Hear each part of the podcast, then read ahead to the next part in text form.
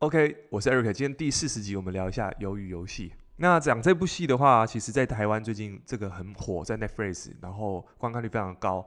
那我从这部戏去提炼出几个在创业跟呃做生意、发展业务跟组织这个行销有关的，其实我觉得这个是息息相关的。所以这部戏，我想把这些观点能够去跟大家分享，这是我个人的看法。那如果你正准备看这部戏的话呢，你要准备九个小时，因为你要看九集，一小时一小一一一,一集一个小时的时间。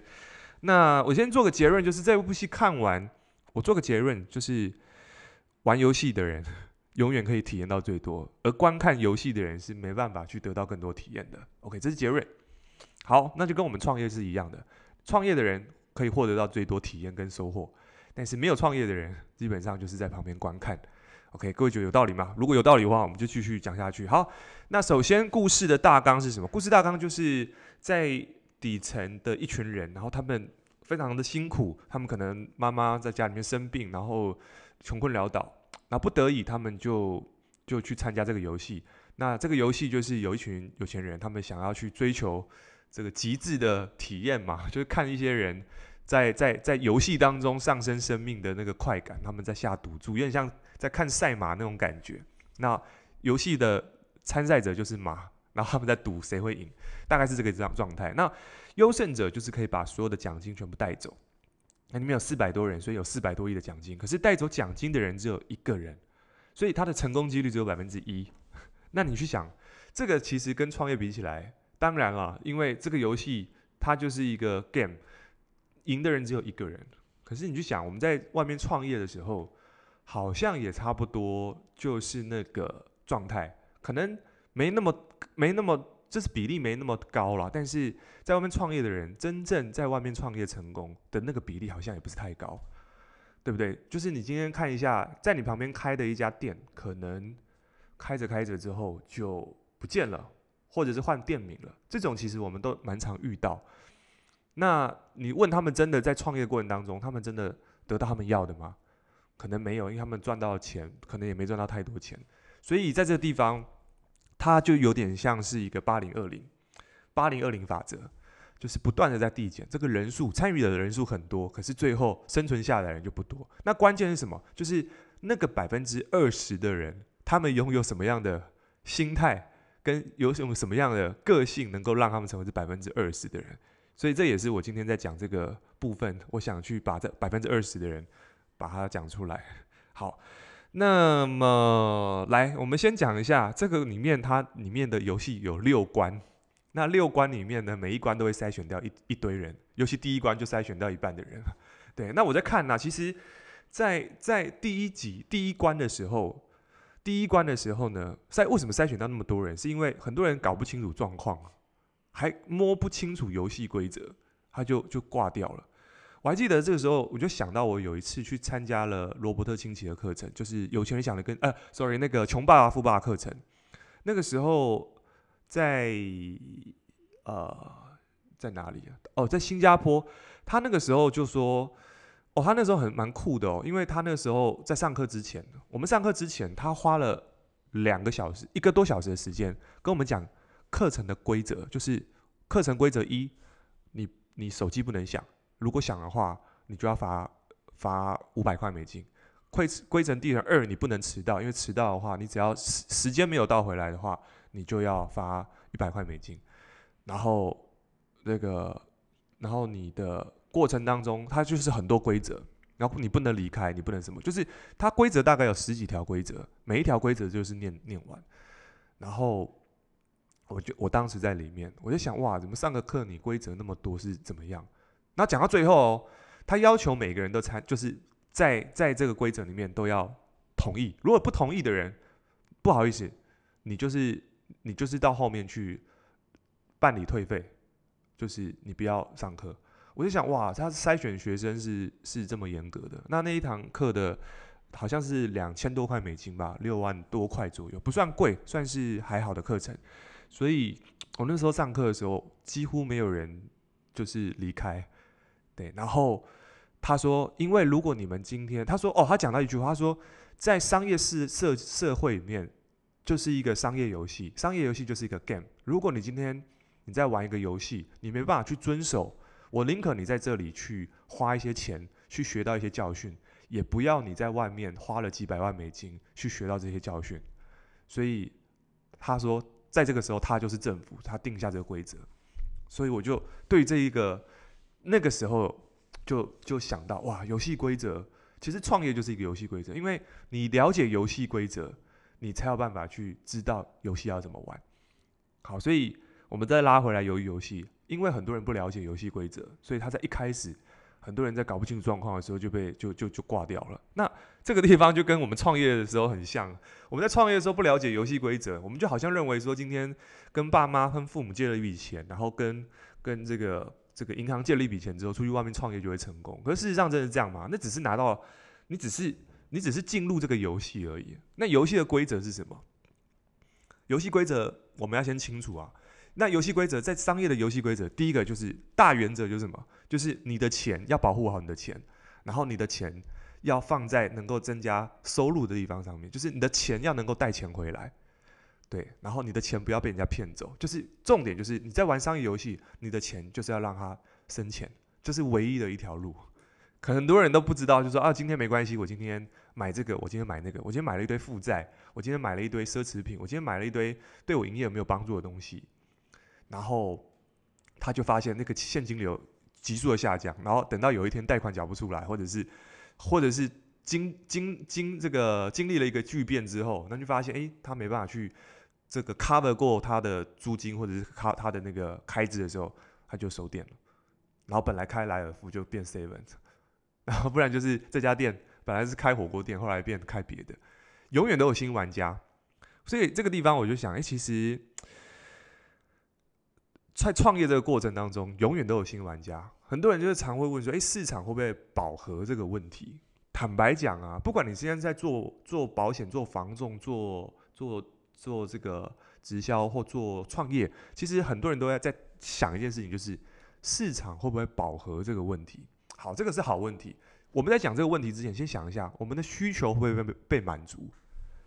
各位，人的需求会不会被满足？那你就想一下哦。你今天不会说，今天我我今天吃这个饭吃一次之后，我明天不想吃，或后天不想吃，不会，因为你的需求是确定的。但是，但是我为什么要讲这个？是因为其实会问饱和问题的人，其实都是在想象的阶段。而我们要想的事情不是饱和问题，而是我这个技能真的能不能够去解决别人的问题？假设你这个技能能够真的去解决别人的问题的时候，你为什么要担心会不会被饱和？好，所以这个地方我觉得大家可以去思考一下，饱和问题其实是一个是一个假问题。为什么？因为你光卖水，卖水的人那么多，卖水的牌子那么多，可是为什么还是在中国大陆有这个卖这个山泉水，还是什么大陆有一款水，它可以卖到变首富？因为他卖水之后，他产生的利润又去做经营房地产，经营很多东西。他做这个这个东西就是，嗯，好，我们有点偏离。但是我要讲的事情是，你光卖水就有不同的牌子了，但是每一个牌子带给人家的感觉跟氛围是不同，所以永远不用担心市场饱和问题。你只要去担心你能不能够去满足你的客户的需求，这件事情才是关键。因为当你能够做到这件事情的时候，你就能够去跳脱出这个问题。好，所以我们再拉回来，刚刚讲到八零二零，因为创业的人百分之八十的人会失败，百分之二十的人会存活下来。好，那百分之二十存活下来的人，它里面一些关键。好，我们再离到再进入到游戏，就是在进入到这个骗子里面，这些人因为他们要玩这些关卡，所以他们在第二、第三、第四、第五、第六关，他们开始有个意识，就是我要组 team，因为他知道如果组个 team 才是生存率最高的时候。才有办法去存活下来，因为一个人跟两个人，其实两个人力量绝对是一加一大于二嘛。所以在里面他们有个组组 team 的意意识，那就有发现哦，在里面有人主听就发生几个状况，就是有些人主听很快，有些人主听很慢，没有人要找他。其实这个地方就跟我们在创业或者说你在做组织、做做团队的时候，你就发现，诶，为什么有些人找 team 他很容易找到，有些人不会？其实这个地方就有一个。呃，我自己整理出一个，我自己观察到，不能讲整理，我自己观察到一个部分，就是如果你在公开场合，你是一个会愿意发声的人，你自然能够去抓住别人的吸引力。就是你你至少让别人知道你想你你在你在说话，因为你说话，人家知道注意力在你这里。那因为大部分的人其实都不会去公开的去发声。为什么这样讲？是因为你去想想看，你从以前到现在，你在学校里面，你接受的环境，你是大家勇于发言的，还是大家老师问有没有问题，然后没人举手？诶，在台湾是这样哦，你今天举手问老师问题，反而会被觉得就被被耽误。诶，就是诶，你今天耽误到学生的进度，或者是觉得你是有问题的人。可是在，在在国外，他们是开放式的，他们就是诶，问题就是。他问你，你对这件事情有什么看法？你有什么想法？国外是这样，他可以有时间跟你去做这样子。那其实，在台湾这个叫做什么启发式教育，就是他不给你答案，就是告诉你你认为是什么，因为你认为是什么这件这这件事情，它才有可塑性嘛。今天我告诉你答案，那就是我已经告诉你就是这样子。他的游戏的终终极结局就是这样子，那小朋友就失去了探索的机会，他的可能性就变变少了。所以这是我们以前在在学校里面的教育，就是哎、我好像我有问题不能讲，我有问题不能问，所以所以才去补习班。可是在国外去补习班是一件很特别的事情，对，所以我们在从小我们就不会勇于去主动出击跟主动发声。所以在这里面，我找到一个关键是，如果你今天在发展团队，你今天在在生意上面，甚至说你想要发展人际关系，绝对。要记得，就是主动出击才是关键，因为没有人喜欢主动，但是主动的人可以得到最多的机会。所以这是我在里面看到，在里面，诶，主动的人比较容易有机会。但是在里面也有个状况是，有些人很主动，但是到后面反而前面有人，他这个人就是，就有个状况，就是他在里面他还是很主动发声的人，可是他他却到后面没有人想跟他组成一个 team。那这地方就有个状况，就是诶。主动的人，他确实是在前期让别人听到他加入他，就是他可以加入一个团队。可是到后面，也因为了解这个人而离开这个人，就是因为不能讲内容，所以我只能讲。我们有时候在日常生活当中，你可不可以去发现，有些人很会讲，或者说他在他在公开场合能言善道，这种人也有。可是你会发现，跟他相处的时候，他好像不是这么一回事，他好像不是他说的那个样子。那有句话叫“日久见人心”，那这个就是就是就是你因为了解这个人，你知道他做事情的态度不是他说的这个样子，那他就慢慢就没办法去赢得大家的信任，然后大家说：“哦，我知道你是这样的人，所以就没没有办法继续跟他在一起。”所以一样的，就是如果我们今天嘴巴一直喊着要说哦，我要成功，我要我要干嘛，我今天要做什么事情，可是私底下回来的时候，却是一个这个一副德行一个鸟样子，家里也不帮忙做好，袜子也不丢好，然后碗盘也不洗，然后热水也不倒，就是这种小事都不做，你就发现，诶，这个嘴巴讲要成功，但回到家小事都不做的时候，我们又却希望家人支持，那家人后后来就不支持，那家人也是我们的团队嘛。所以他到最后没有办法去赢得家人的支持，那这个地方，我觉得这是我在这部片看到的一个一个状况，就是跟大家分享。但是主动出击还是需要，因为当你主动出击，你就可以有办法去建立一个，或者是加入一个团队，因为大家都希望，因为在里面游戏是这样子，你今天。这个游戏输了，你是命都没了，所以大家是非常的认真去去 选择他的团队伙伴，所以大家都在看说，你今天有什么能力可以帮助到我，因为大家还是会打量，还大大家还是会看，所以其实我们今天去回到自己身上，是我们今天要组组建一个团队的时候，我们自己的本身的特质是什么，有没有把它展现出来？那这个是蛮重要的，所以很多人在认为说，哎，创业好像就是好像就是一个。好像是一个金钱游戏，我只要把钱拿拿去做个生意，好像就可以了。可是我自己的看法不是这样子，我个个人的看法不是金钱游戏，金钱游戏只是一个门票，重点是参与者，参与者才是这个游戏的主主人公，就是参与者就是这个人，这个人他有没有成长？比如说在在人际关系、在沟通、在在。在这个销售，在各各方面，他在这一块有没有成长？因为他成长了，钱才是辅助他的工具嘛。那这场游戏才会赢，所以这个是很重要的一个观点。好，那再来，我们在里面提到还有一个，就是有一个有一幕，就是他们在我忘了哪一关，他们在在玩这个玩这个 game。那这个 game 就是呃，简单这边讲一下游戏内容，就是他在里面有一组有一集是两个人必须为一个 team，而这两个人为一个 team，他们三十分钟内要赢得对方的弹珠，那谁赢得里面的弹珠，谁就可以获胜，就是赢得对方所有的弹珠。那每个人玩弹珠的游戏规则自己去制定，然后就两个女生，那这两个女生呢，哦，他们也没有想玩游戏，他们就其中一个女生蛮天天的，就是她说，哎。他们就是，反正就是，就说好，反正我们不要急着玩游戏，然后，然后我们就先聊聊天，然后，那我觉得在这地方蛮酷。然后他就说，他其中一个女生就是，她就是，她就问他说，哎，你为什么要玩这个游戏？你离开这个游戏，如果你拿到奖金，你要做什么？然后，呃，这个女生就回答。我我我想要去帮助我弟弟，我想要去改变我家里，叭叭叭，就是讲了很多，就就是想要提升生活品质，然后就是就是这个样子。然后换另外一个女生，这个女生就问他说：“那你呢？”他就他就讲：“嗯，因为他不知道怎么回答这个问题，就是他不知道他为他就是他不知道他赢得奖金，他出去要干嘛？他还没有他他也想了很久，他不知道要做什么。”然后最后结论是什么？结论就是最后这个没有动机的人，他就把他的所有的弹珠给这个有动机的人。OK，然后这个我觉得看了之后蛮有感触，就是诶，在我们的创业也好，或者说我们在做生意执行一件事情的时候，不是也是这样吗？就是说你没有动机的人，就是被有动机的人影响，甚至一个有动机的人，他其实。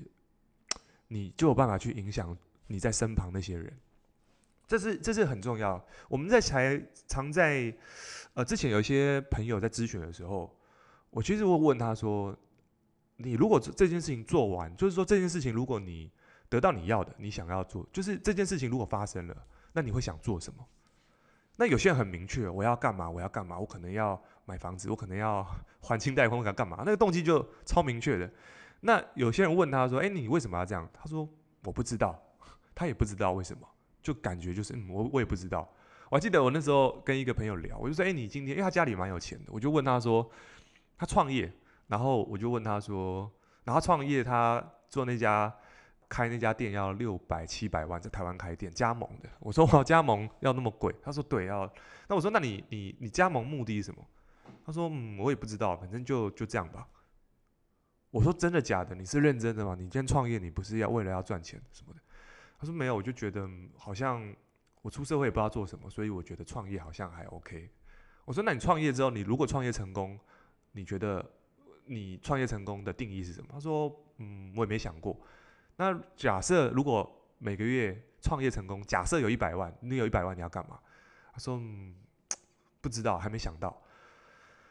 好，结论是这个是。三四年前的对话，这个人本来要去国外搞加盟，后来呢，在台湾就好像也没有声音了，然后就就做回原本的平凡的工作。不是说平凡工作不好，是是因为我发现其实动机不强的人很容易就就会 打回原形。所以你在听这一集的时候，你可能去思考一个事情，就是你今天你可能正正在。想要做个决定，你今天不知道做什么，你可能要创业，或者说你想要去做做你想要这个平常不会碰的工作，可能是有挑战性的。那你可能去想一下，当你踏入这个工作的时候，你的动机是什么？那这动机就是非常重要的。好，所以这个是这两个女生的故事的启发。好，那以及到最后，其实到最后结结结局是这个主角只有一个。那也不能讲他主角，他就是里面的参赛者一个。你说他里面他有非常强，因为在里面有那种很力量型的人，很像馆长那种，长得也蛮像。然后再来是里面有有那个比较会算计的，有那种高学历的高学历的人，高学历的老板，经济学系的那种老板，就很会算，很聪明的这种。可是最后获胜者是一个。普通人，那这普通人有什么特质？也就是说，这个普通人他这就是，如果按照商业的这一块来讲，他就是那百分之一的人。那这百分之一的人，他做了什么事情？我自己的观察就是，他是有善良、善根的人，有善念的人。就这个人他的参赛，他的故事背景就是他家里也是很惨，他妈妈生病，然后女儿又又离他而去，然后他就是一个做事犹豫不决的人。但是他就是在游戏过程当中，他在里面就是很愿意去贡献跟给予，很愿意去帮助别人的人。就是我这样看起来，他就是有点善念的人。OK，所以，所以他在这里面，他就是展现出这些特质。我不能讲太多，因为有时候怕讲太多，爆太多雷，大家觉得哎、这爆雷。但是我只能讲的是，他的人格特质就是他在里面，他是一个有善念的人，而在里面，他有非常多的运气成分也好，或者是机会也好。但我觉得有时候创业也是这样子，你在创业，你在外面，你到底是真的能力很强而成功，还是因为？有很多贵人帮助你，帮你挡掉一些东西而成功了。这个东西都很像，就是有时候你在外面，你帮助了一个人，你永远不知道这个人他到底是谁。你今天帮助这个人做什么？你帮了这个人什么？其实你都永远都不知道，因为在这个大环境里面，你真的不知道，在那个很混乱的环境，你永远不知道你帮谁，然后你会产生什么结果。这些都是没办法去估量的。对，那。我们在想，我们再拉回来，如果这点我们在讲到做，不管做内容行销，还是做网络，还是做做一些生意上，我们讲内容行销哈，做网络，很多人在经营社群媒体的时候，他可能会说：“哎，我我 po 这个片，或者我 po 这个内文，或我 po 这个影片，这个 view 很少，我的内容很少人看，只有三个人按赞，或只有三个人观看，还是十个观看？可是你知道吗？因为你一直观，你一直观察的事情是。”我到底有多少的 view？我到底有多少个观看？可是你你你忽略了你为什么要做这件事情？你忽略这个东西，你当初要做不就是为了要帮助别人吗？你不就是为了希望用你的内容跟你可以传递的讯息去帮助别人吗？可是你你什么时候变成是我今天我只在乎我的观看，我的十个人，我的二十个人，我还是有一个一万个人、两万个人观看？今天在我们的能力还没有到的时候。给你那么多观看，你到底是帮了人还是害了人？这件事情是很重要的，所以你不会得到一个超过你能力的一个流一个 view。可是你可能说，诶，可是有些人他拍拍搞笑影片就就可以啊，可以。可是你不知道，这个人拍搞笑影片，他或许是他做出了牺牲，他用娱乐去取悦大家嘛，这可能是一个啊。可是你如果不是这种形态的人，那我就觉得你还是拉回来正常的这个。角度就是，你今天做内容，你今天做社群媒体，你你你帮助了谁？这是很重要的。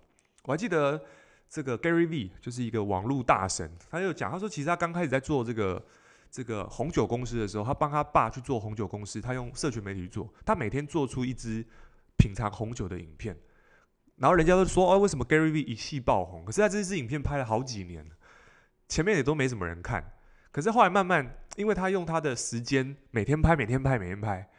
然后就拍出拍出一一阵时间之后，他也是拍了很久，然后后来发现，哎，有慢慢有一些媒体开始找他，后来上了 CNN 类，连那个这个脱口秀主持人就是超级主持人这个 Larry V，就是 Larry Lee，就是反正就是一个呃很像蔡康永蔡康永等级，但是在美国是非常红的一个主持人，得到他的采访，那他就在讲他是如何去去。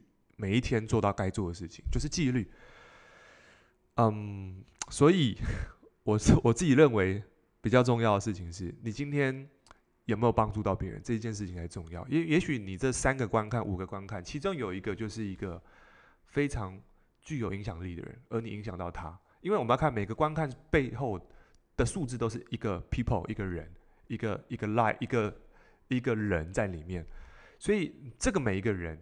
都是很重要的一个指标，所以不要去追求那种哦，几千个人、几万个人，我的我我的这些数字没有上来，只要一个数字，其实就影响了一个人，这个是很重要的一个心态。所以，我们再拉回来游戏，如果你对着别人真的都是发自内心去帮助别人、帮帮忙别人，那么你更多的运气成分在里面都会在你的生命当中发展出来，所以我觉得这个是蛮有意思的。好，结论要不要看这部片子？其实 我个人觉得看你的时间而定了。我自己看完的体验是，会让我去诶觉得，嗯，它里面的一些做事情的态度跟逻辑这个地方哦，还有一点蛮重要，就是在里面，呃，这部戏为什么会爆红？其实跟宣传有关了。我们都不难发现，在台湾宣传非常多。所以你知道，其实为什么我会觉得这部片重要？就是因为在你的现在眼睛看到也好，还是你现在耳朵听到，我们都在讲这件事情。因为这件事情变成一个共识的时候，我觉得它好像就很重要。所以我们就不难去思考。我们在上一集讲到，我们是如何被影响的，就是因为这些眼睛看到的、耳朵听到的具有粘性，所以它让你觉得好像必须要看，你才觉得行动。我们就步入了这些商人的。的的这个这个这个策略里面了，所以呃，今天跟大家分享到这边。所以今天如果对你有帮助的话，不能讲有帮助了。如果你觉得喜欢的话，记得按赞订阅，然后可以在 IG 现实动态艾特我，跟我分享你的看法跟观点。OK，那我 IG 是 Eric 黄九九。那如果以及如果你现在想要用内容行销或网络创业多增加一些收入，我录制了一段影片，十七分钟，你可以去领取这段 领取这段教学影片。